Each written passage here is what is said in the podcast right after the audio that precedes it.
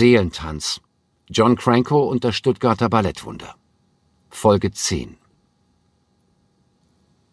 Der folgende Abschnitt, schön übrigens, dass ihr noch da seid, ist den drei Jahren nach dem fulminanten Erfolg von Romeo und Julia gewidmet, also von 1963 bis 1966.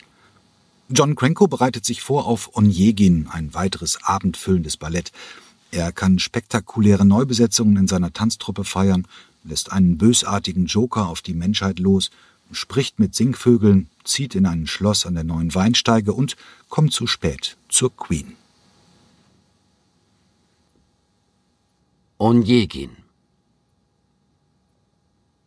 He yests at scars that never felt a wound.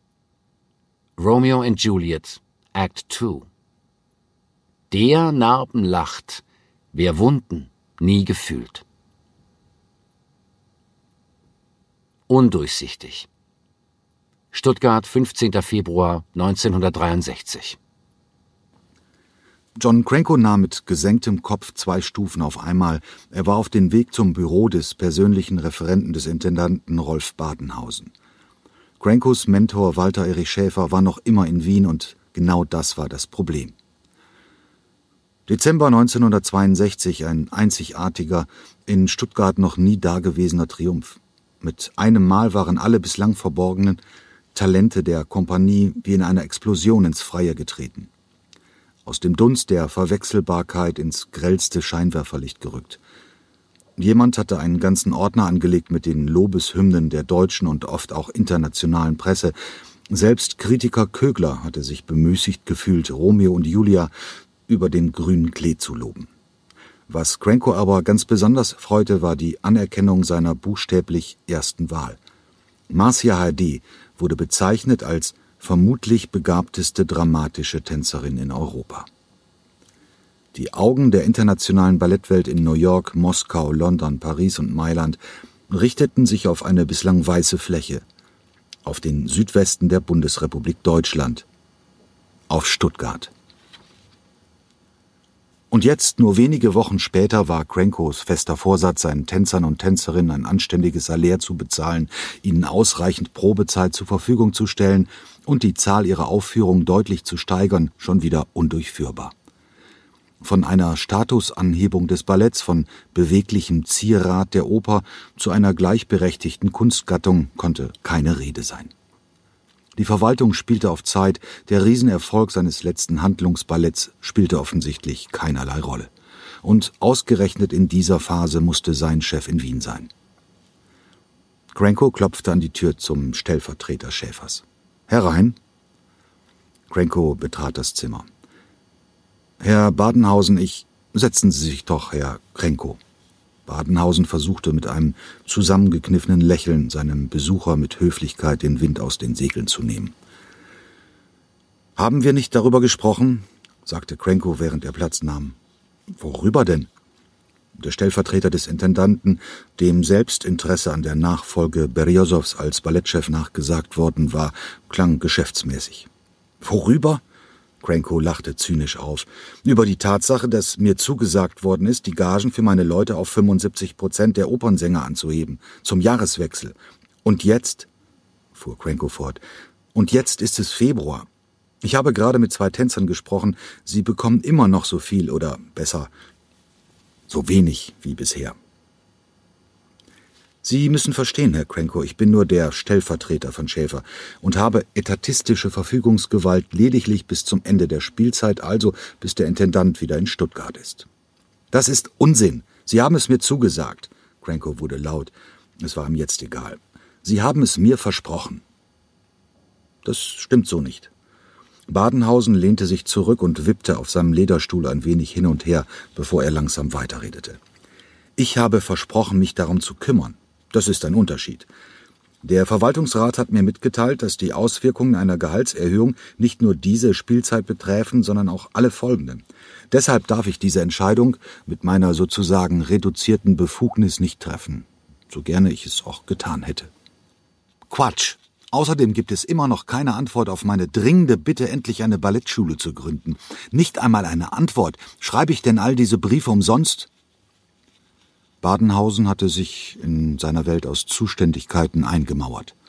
Auch in dieser Frage sind Ausgabeposten berührt, die weit jenseits dieses Sommers zu Buche schlagen. Und was ist mit dem zweiten Proberaum? Krenko brüllte jetzt beinahe hemmungslos. Wissen Sie was, Herr Badenhausen? Tragen Sie Ihre Bedenken sonst wohin, Sie, Sie Verhinderer. So lasse ich mich nicht abspeisen. Als der Chef nach Wien gegangen ist, hatte ich von vornherein ein mulmiges Gefühl, aber dass es so schlimm werden würde, hätte ich nie für möglich gehalten. Er drehte sich nun zur Seite, um seinem Kontrahenten nicht an die Wäsche gehen zu müssen. Und teilen Sie Ihrem Chef doch bitte und unverzüglich mit, dass ich an die Presse gehe, um eine Erklärung abzugeben. Cranko wurde nun steif und wandte sich zur Tür, bis zur Halskrause angefüllt mit Adrenalin und Rachgefühlen. Als er die Klinke herunterdrückte, sagte er, ohne Badenhausen noch eines Blickes zu würdigen, ich werde Stuttgart am Ende der Spielzeit verlassen, Sie, Sie. Cranko fiel keine geeignete teutonische Beschimpfung ein, die Tür knallte zu. Als er die Treppen wieder hinunterlief, war er noch immer außer sich. Fast hätte er jenen Mann umgerannt, der sich offenbar zum Vorsatz gemacht hatte, ihn bei jeder sich bietenden Gelegenheit auf die Füße zu treten, Theateroberinspektor Guter. Allein der Titel, dachte Cranko, so ein militaristischer Schwachsinn. Als er ihn bei einem seiner unerfreulichen Zusammentreffen mit Hausmeister angeredet hatte, hatte Guter bereits seine Fassung verloren. Herr Krenko, endlich verwisch ich Sie. Cranko blieb stehen und schloss die Augen für einen Augenblick. Auch das noch. Was zu viel ist, das ist zu viel. Haben Sie überhaupt eine Ahnung, was Ihre sogenannten Tänzer dort unten veranstaltet? Was denn? Es wird geraucht. Überall. In der Garderobe, auf die Gang, überall. Und Sie sind der Schlimmste von alle. Und die Lampe waren auch wieder Ort, ganze Nacht. Und? Und? Das wird Konsequenzen haben. Ich hab eine Notiz verfasst für die Intendanz. Das wird Welle schlagen. Ich hab Sie gewarnt.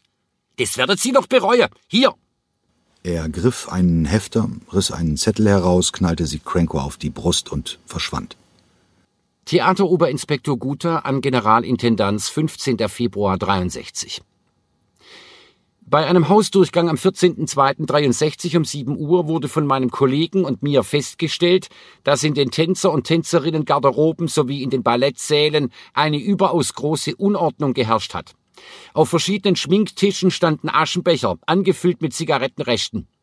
Das bestehende polizeiliche Rauchverbot wird hier wie überall im Hause überhaupt nicht beachtet. Lampen an Schminktischen nicht ausgeschaltet. Auf der Bühnentreppe Nordseite hinten benutzen Angehörige der Maschinerie- und Beleuchtungsabteilung den untersten Treppenpodest als Pissoir. Räume U51 und U33 Dekorationsmagazine Kleines Haus, nachts alle Lichter brennen bleiben. Schon zum zweiten Mal wurden Streichhölzer in die Schlösser der Magazintüren gesteckt, was natürlich teure Reparaturkosten verursacht. Rote Bühlstraße. Eddie Duttons schnarrende amerikanische Stimme war an den Fahrer gerichtet, der den Taxameter anschaltete und kommentarlos seinen Mercedes in Gang setzte. Neben dem Tänzer saß sein Partner Dieter Gräfe. Cranko hatte vorne auf dem Beifahrersitz Platz genommen. Wir fahren in den Westen, da soll es eine neue Kneipe geben. Dutton klang euphorisch. Sollen wir nicht lieber ins Café Weiß? Cranko war verhalten. Ach, Leute, brummelte Eddie, immer die gleichen Locations, vom alten Bajazzo ins Café Weiß und zurück. Lass uns doch mal was Neues probieren. Okay, heute ist mir eh alles egal. Cranko klang fatalistisch. Diese Stuttgart nervte ihn an Tagen wie diesem ungeheuer. Trotz seiner riesigen Automobilfabrikation hatte die Stadt nichts Industrielles an sich. Trotz ihres Status als Landeshauptstadt nichts Überregionales. Auch wenn Stuttgart die meisten ausländischen Gastarbeiter anzog, hatte die Stadt nichts Weltoffenes.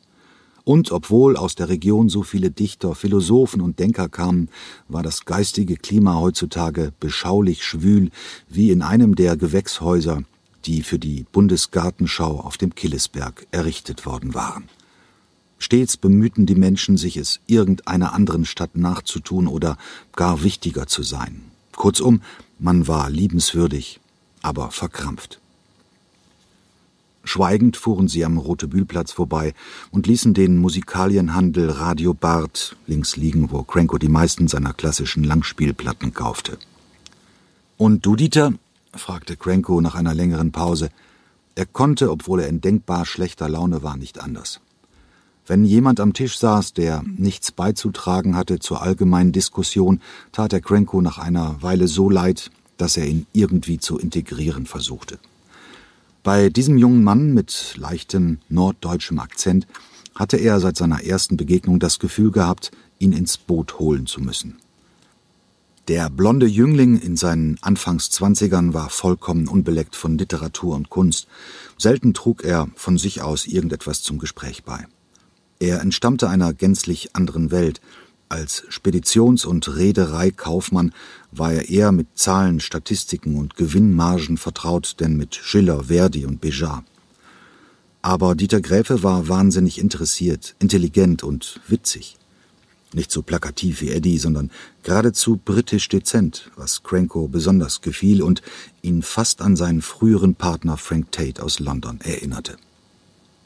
Ach John, ich kenne mich in Stuttgart noch gar nicht aus. Dieter Gräfe klang recht selbstbewusst. Ich finde, ein wenig Abwechslung kann nicht schaden. Sie hielten an der Ecke Rotebühl, Schwabstraße und stiegen aus. Es war um kurz nach neun. Der Taxifahrer hatte keine Ahnung gehabt, wo der neue Italiener sein sollte, und so durchforsteten die drei die ganze Umgebung, Querstraße um Querstraße, bis die feuchte Kälte durch die Sohlen ihrer Schuhe gezogen war. Wie war denn der Name fragte der fröstelnde Cranko mit beginnendem Unwillen. Ähm, Lorenzo oder so ähnlich. Eddie war es peinlich, er hatte es vergessen. Cranko schlug ihm auf die Schulter. Egal, ein Versuch war's wert. Aber jetzt, ihr beiden, habe ich einen Riesendurst. Wir nehmen das erste Ding, wo es was zum Trinken gibt. Eddie Dutton und Dieter Gräfe nickten. Gemeinsam bogen sie von der Gutenberg in die Hasenbergstraße ein. Linke Hand in der Häuserzeile gar nicht so weit von der Kreuzung fiel Licht auf den regennassen Bürgersteig.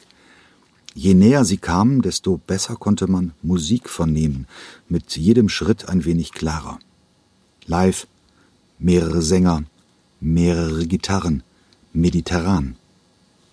Niemand hätte Cranko in diesem Augenblick davon abhalten können, einzutauchen in diesen rauchgeschwängerten, schwülheißen Raum. Fast hatte er vergessen, dass er in Begleitung war. Ein Tresen, an dem die Gäste so dicht gedrängt saßen, dass man den Ober nicht erkennen konnte. Sie wandten sich kurz nach rechts, um den Musikern zu applaudieren, die gerade die letzten Takte eines Songs gespielt hatten. Es roch nach Gegrilltem, nach Zigaretten, nach Wein, nach Anis, nach Käse, nach Knoblauch. Das Klatschen war noch in vollem Gange, als bereits das nächste Lied nachgelegt wurde. Weiße Rosen aus Athen. Sie waren beim Griechen gelandet. Jammers viele, Prost, mein Freund. Vier kleine Schnapsgläschen prallten über der Tischmitte gegeneinander. Der Uso verschwand in den Mündern von John Cranko, Dieter Gräfe, Eddie Dutton und Dimitrios Tsiagmarkis, der sich mittlerweile in jeder Pause zu den drei neuen Gästen setzte. Der 29-jährige Gitarrist aus einem kleinen Ort südlich von Thessaloniki wurde von allen Mimis genannt und war eine Stimmungskanone.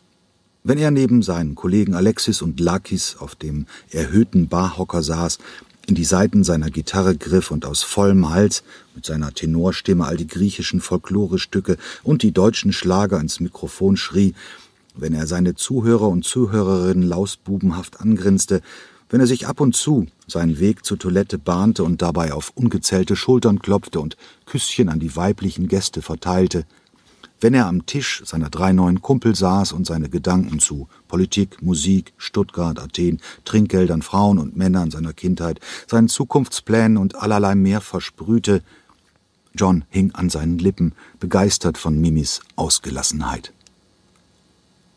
Hier pulste das Leben, dachte Dieter Gräfe, der Versandleiter einer US-Nähmaschinenfabrik. Hier war in diesem Augenblick das Herz des Universums.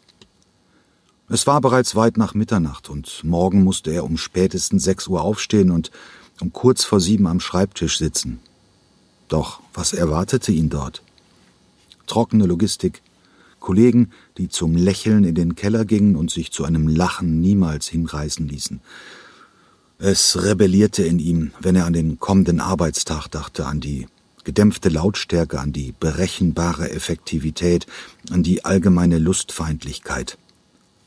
Seit er mit Eddie Dutton, diesem tanzenden Spinner, zusammen war, hatte er begriffen, was er bislang verpasst hatte. Dieter merkte, wie sein Horizont sich langsam ausdehnte, jedes Gespräch, jede Party ein Stück mehr. Und dass er durch Eddie diesen John Cranko kennengelernt hatte, das war mit einem Wort faszinierend. Cranko war ein Mensch, der alles anders machte als er selbst. Wenn der Choreograf eine Kerze gewesen wäre, dann brannte sie von beiden Seiten. Immer ohne Rücksicht auf Verluste, immer im Hier und Jetzt. Die Wesensverwandtschaft zwischen Mimis, dem Südeuropäer, und Cranko, dem Südafrikaner, war spätestens seit dem dritten Uso besiegelt. In diesem Augenblick kam Nikos Raergis, der Wirt des Piräus, an ihren Tisch, füllte einen neuen Uso in die dickwandigen Gläser, gab jeweils einen Schuss Wasser dazu und alle beobachteten, wie aus dem klaren Anisschnaps eine milchige Flüssigkeit wurde. Als die Pinchen umgehend geleert waren, klatschte Cranko plötzlich begeistert in die Hände. Eben hatte Alexis auf der winzigen Bühne mit seiner Buzuki ein neues Lied angestimmt. Nach und nach fielen auch Mimis und Lakis mit ihren Gitarren ein. Einige Griechen im Publikum standen nun auf und näherten sich andächtig den drei Musikern voller Liebe zu Griechenland und voller Wehmut. Rembetiko, Cranko war ebenfalls aufgestanden und reihte sich jetzt in den Halbkreis der Hör- und Schaulustigen ein. Eddie kam gerade zurück, warf dem Wirt pantomimisch mit vier ausgestreckten Fingern ein Zeichen für eine neue Runde zu und setzte sich neben Dieter. Nach dem anhaltenden allgemeinen Applaus setzte Cranko sich, fast zeitgleich hatte Nikos vier neue Uso auf den Tisch gestellt. Kannst du den bitte Mimis bringen? Wenn du schnell bist, schaffst du es noch, bevor das nächste Lied anfängt. Danke, Nikos. Und ihr, meine Lieben, Cheers, Santé, Prost, Nazdarovje, Yamas. Wieder kippten die drei den Anisschnaps herunter und stellten die Gläschen übertrieben laut auf den Tisch. Rembetiko, hast du gesagt, schon heißt das Lied so? fragte Dieter Gräfe. Nein, so heißt die Musikgattung. Der Komponist heißt Marcos Vamvakaris. Ich habe ein paar Platten. Entstanden ist der Stil, ach, Vergesst es, ich, ich hab Durst. Cranko winkte in Richtung Tresen. Uso. Die neue Runde kam, als Mimis gerade am Tag, als der Regen kam, von Dalia intonierte. Sekunden später waren die Gläschen wieder leer. Ich liebe diese Griechen, sagte Cranko voller Inbrunst, und ich werde sehr bald ihre Heimat besuchen, zum ersten Mal. Wieder ein Applaus, wieder ging es sofort weiter mit dem musikalischen Höhepunkt dieser langen Nacht. Langsam, Ganz langsam fingen Mimis, Alexis und Lakis an, und trotzdem tobten die Gäste bereits zu Anfang. Sirtaki. Wieder strömten Gäste nach vorn, diesmal beinahe alle Griechen, die sich noch im Piräus befanden. Auch Eddie Dutton und John Cranko hielt es nicht mehr auf den Stühlen. Sie rauschten an Dieter Gräfe vorbei, legten die Arme auf die Schultern ihrer Nachbarn und begannen mit den anderen im Kreis zu tanzen, immer schneller und immer schneller. Es war ein göttlicher Abend, Mimis Nikos. Tausend Dank euch. John Cranko hatte sich bei einem jungen Griechen mit dem Namen Theophanos untergehakt und ging an seiner Seite erstaunlich festen Schrittes hinaus auf den Bürgersteig. Nacheinander folgten Dieter, Eddie, Mimis und Nikos. Efchristo, Parakallo. Nikos umarmte seinen neuen Gast wie einen alten Freund und schüttelte auch Dieter und Eddie herzlich die Hand. Bis bald, ihr Verrückten, in der Rotebühlstraße war die Chance, ein Taxi zu finden, größer als in der Hasenbergstraße. Unterwegs wandte Cranko sich an Dieter Gräfe. Du sag mal, kannst du morgen wieder was übersetzen für mich? Ein paar Briefe Englisch-Deutsch und eine Ausstattungsliste. Gräfe überlegte. Die Nacht war eigentlich schon vorbei, er würde morgen wie tot in die Firma kommen und versuchen, den Tag irgendwie zu überleben. Danach würde er mit Sicherheit am liebsten sofort nach Hause gehen, zu seiner WG in der Libanonstraße, in der er zusammen mit Eddie, Marcia Heide und Richard Cragen seit kurzem wohnte. Er würde furchtbar müde sein. Aber andererseits. Klar, John, ich könnte so zwischen fünf und sechs in der Kantine oder bei dir zu Haus. Cranko bedankte sich überschwänglich und fügte hinzu. Am besten in der Kantine. Morgen Abend haben wir noch eine Aufführung. Und was ist jetzt? Sollen wir noch einen Absacker bei mir zu Hause nehmen? Ist nicht so weit. Mit entsetzten Blicken lehnten Dieter und Eddie ab, fanden bald ein Taxi und fuhren los. Ihr letzter Blick zurück. John zog den Arm des wohlproportionierten Theophanos um seine Hüfte, gab seinem heutigen Partner einen flüchtigen Kuss auf die Wange und winkte dem nächsten Taxi. Neubesetzung Stuttgart, 31. März 1963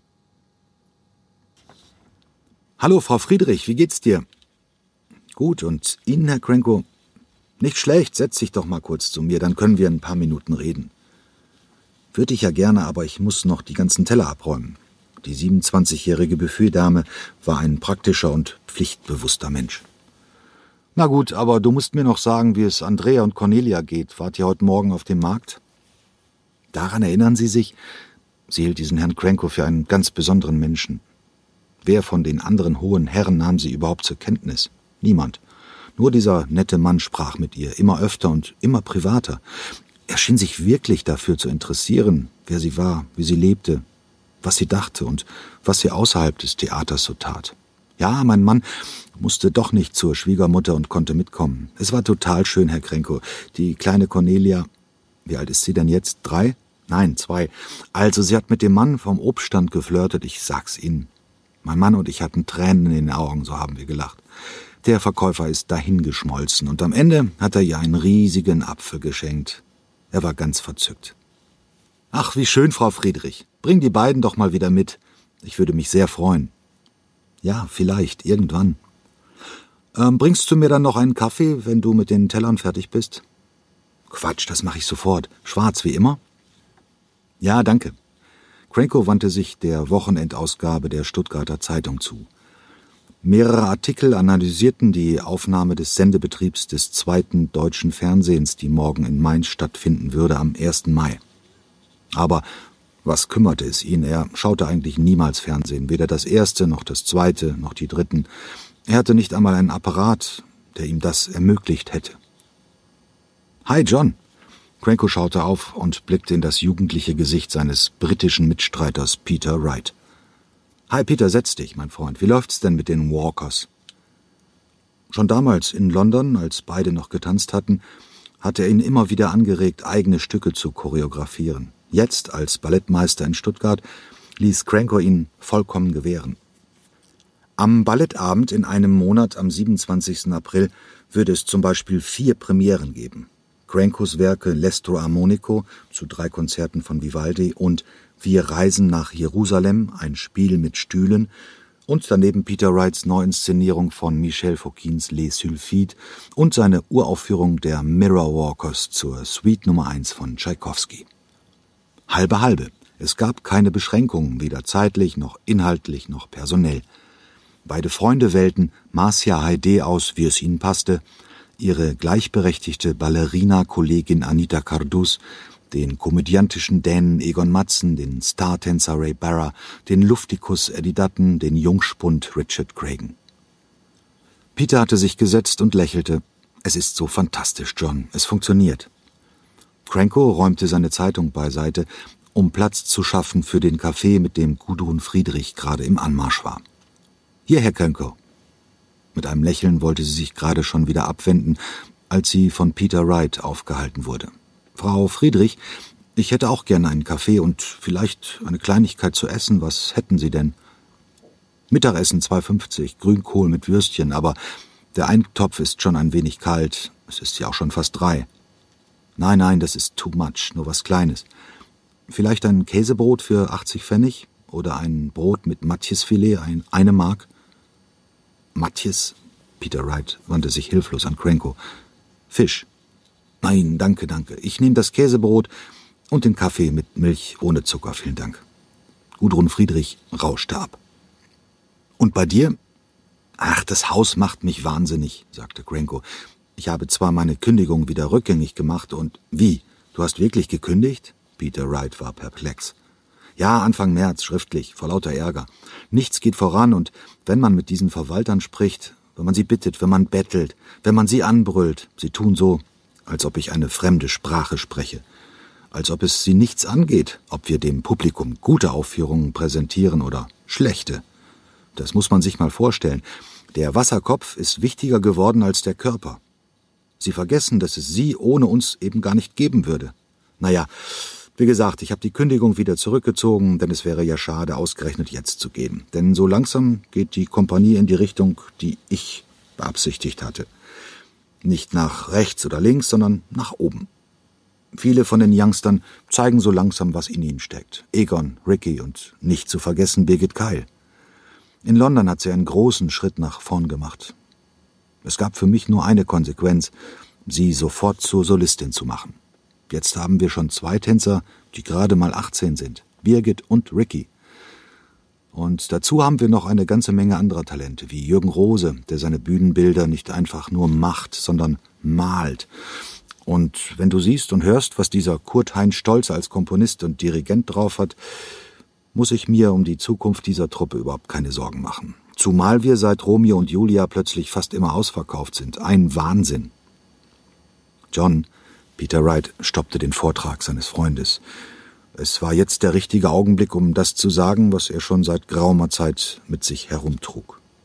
John, ich bin dir sehr dankbar für alles, was du für mich getan hast, John. Ohne dich hätte ich nie den Mut gehabt, mit dem Choreografieren zu beginnen. Du hast mich immer auf das richtige Gleis gesetzt und seitdem hast du mich immer wieder ermutigt und gefördert. Was ist denn, Peter? Cranko schaute seinen Kompagnon besorgt an. Bevor Peter Wright weitersprach, dachte er an die gemeinsame Zeit zurück. Zum ersten Mal hatten sich 1948 getroffen, vor 15 Jahren. Die letzten Fliegerangriffe der deutschen Luftwaffe auf London lagen damals gerade mal vier Jahre zurück. Noch immer schienen die Mauern zu beben von den tödlichen Bombenteppichen der Ju-88, der Messerschmitt 410 und der Dornier-Hornissen. Es gab jedenfalls niemanden, der den Bombenhorror vergessen hatte. In dieser Zeit des Neubeginns, in der es um Wiederaufbau ging und um die Frage, wie man Lebensmittel für seine Familie heranschaffte, gab es nur wenige, die sich ernsthaft für Ballett interessierten. Als 17-Jähriger war er nach London gezogen, Mutterseelen allein, aber überzeugt von seiner Berufung. Hier traf er den um ein Jahr jüngeren John Cranko, der für Peter der Inbegriff von Erfolg war. Mit 21 Jahren war Cranko nicht nur Tänzer im Sadler's Wells Theatre Ballet, sondern hatte sich auch bereits als Choreograf einen Namen gemacht. Und was für ein. Sein Kurzballett Tritsch Tratsch Polka nach dem gleichnamigen Werk von Johann Strauss, das Cranko noch in Johannesburg kreiert hatte, wurde nach seiner Londoner Premiere im September 1947 in einer einzigen Saison nicht weniger als 87 Mal aufgeführt. Als sie sich begegneten, fanden sie sofort einen Draht zueinander. Vielleicht, weil beide heimatlos waren. Auch wenn Johns Vater Herbert mittlerweile nach London gezogen war, mit seiner hübschen Partnerin Phyllis und deren zwei Töchtern südlich des Hyde Parks lebte und die neue Familie sich häufig traf, auch wenn Johns Lover Hans Ebensten aus Johannesburg ebenfalls nachgezogen war und die beiden ihre Beziehung recht offen auslebten, und auch wenn andere Freunde und Bekannte aus Südafrika in London eine Clique gebildet hatten, darunter der Tänzer David Poole und die Tänzerin Pamela Crimes, mit der Cranko zusammen eine Wohnung im nördlichen Bezirk Camden teilte, John hatte manchmal diesen leidenden Blick, so wie er selbst.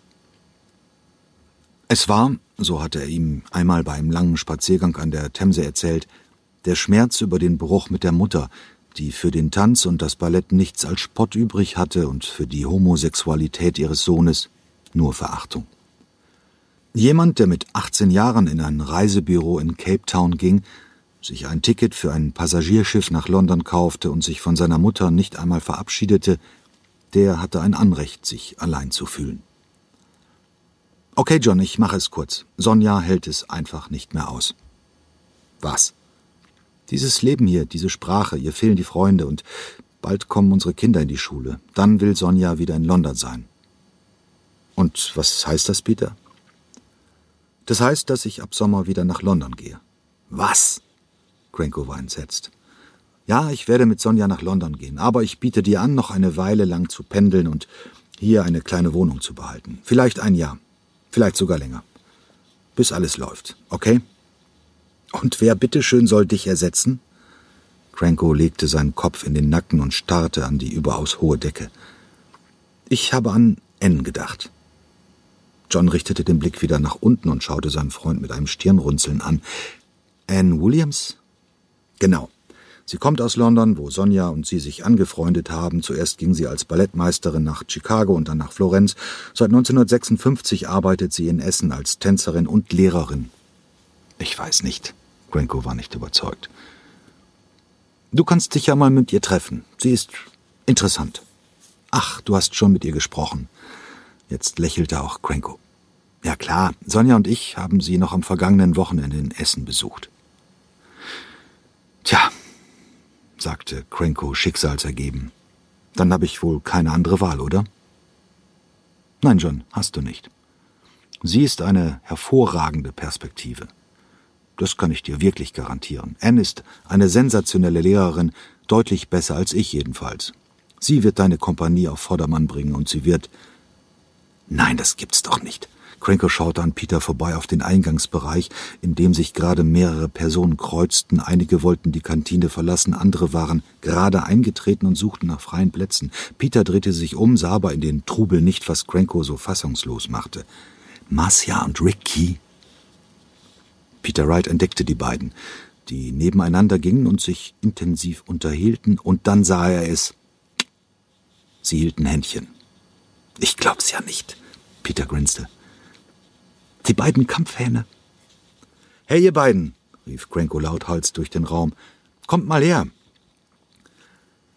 Mit einem verschmitzten Lächeln änderten die beiden Tänzer ihre Richtung und bahnten sich einen Weg durch die Tischreihen, bis sie vor ihrem Ballettdirektor und ihrem Ballettmeister standen. Und Cranko erwartete eine Erläuterung. Marcia hat endlich eingesehen, dass ich doch kein Arschloch bin. Richard legte seinen Arm um die Schultern der um zwei Köpfe kleineren Brasilianerin und strahlte wie ein Honigkuchenpferd. Nein, so war's nicht. Marcia erhob den Zeigefinger und verkündete ihre Version. Ricky hat sich plötzlich nicht mehr wie ein Arschloch verhalten, sondern wie ein mitfühlender junger Mann, sensibel, aufrichtig, ernsthaft und verdammt lustig. So, und jetzt seid ihr zusammen, oder was? Cranko rollte mit den Augen. Tja, so sieht es wohl aus.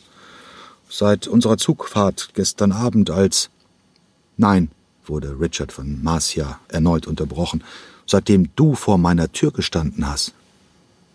Was denn nun? Peter Wright war verwirrt. Also, erklärte Richard, gestern Abend sind wir nach Dornröschen aus Mannheim mit dem Zug zurück nach Stuttgart gefahren und da ist. Er war so sensibel und aufrichtig, preschte Marcia dazwischen. Jedenfalls. Ricky lachte jetzt laut auf, weil er schon wieder unterbrochen wurde von seiner pflegelhaften Partnerin. Da hat es gefunkt zwischen uns beiden. Und so lustig und so gut aussehend. Aber als wir uns am Hauptbahnhof verabschiedet haben und so feinfühlig, da hatten wir uns nicht einmal geküsst. Sag ich ja, erst als du mich abends in Degerloch besucht hast, unangekündigt und dreist, und du mich sofort reingelassen hast, fiel nun Richard ihr ins Wort, da hat Ricky mir einen Kuss gegeben. Nein, Marcia, du hast mich geküsst. Wie dem auch sei, Peter Wright wollte das Gefecht abkürzen. Das haut mich jetzt total von den Socken. Dass ihr beide jetzt nicht mehr gegeneinander kämpft, sondern miteinander.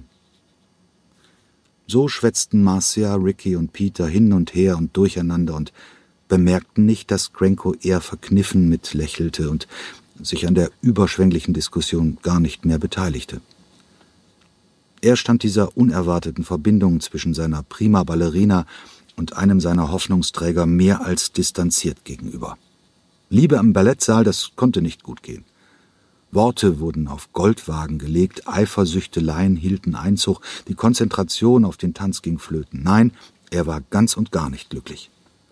Ein Künstler durfte sich nicht ablenken lassen von seiner Kunst, sollte keine zusätzliche Inspiration von außen bekommen. Glück musste ausschließlich aus der künstlerischen Betätigung erwachsen, nicht aus einer persönlichen Beziehung und schon gar nicht einer, die sich vor seinen Augen abspielen würde.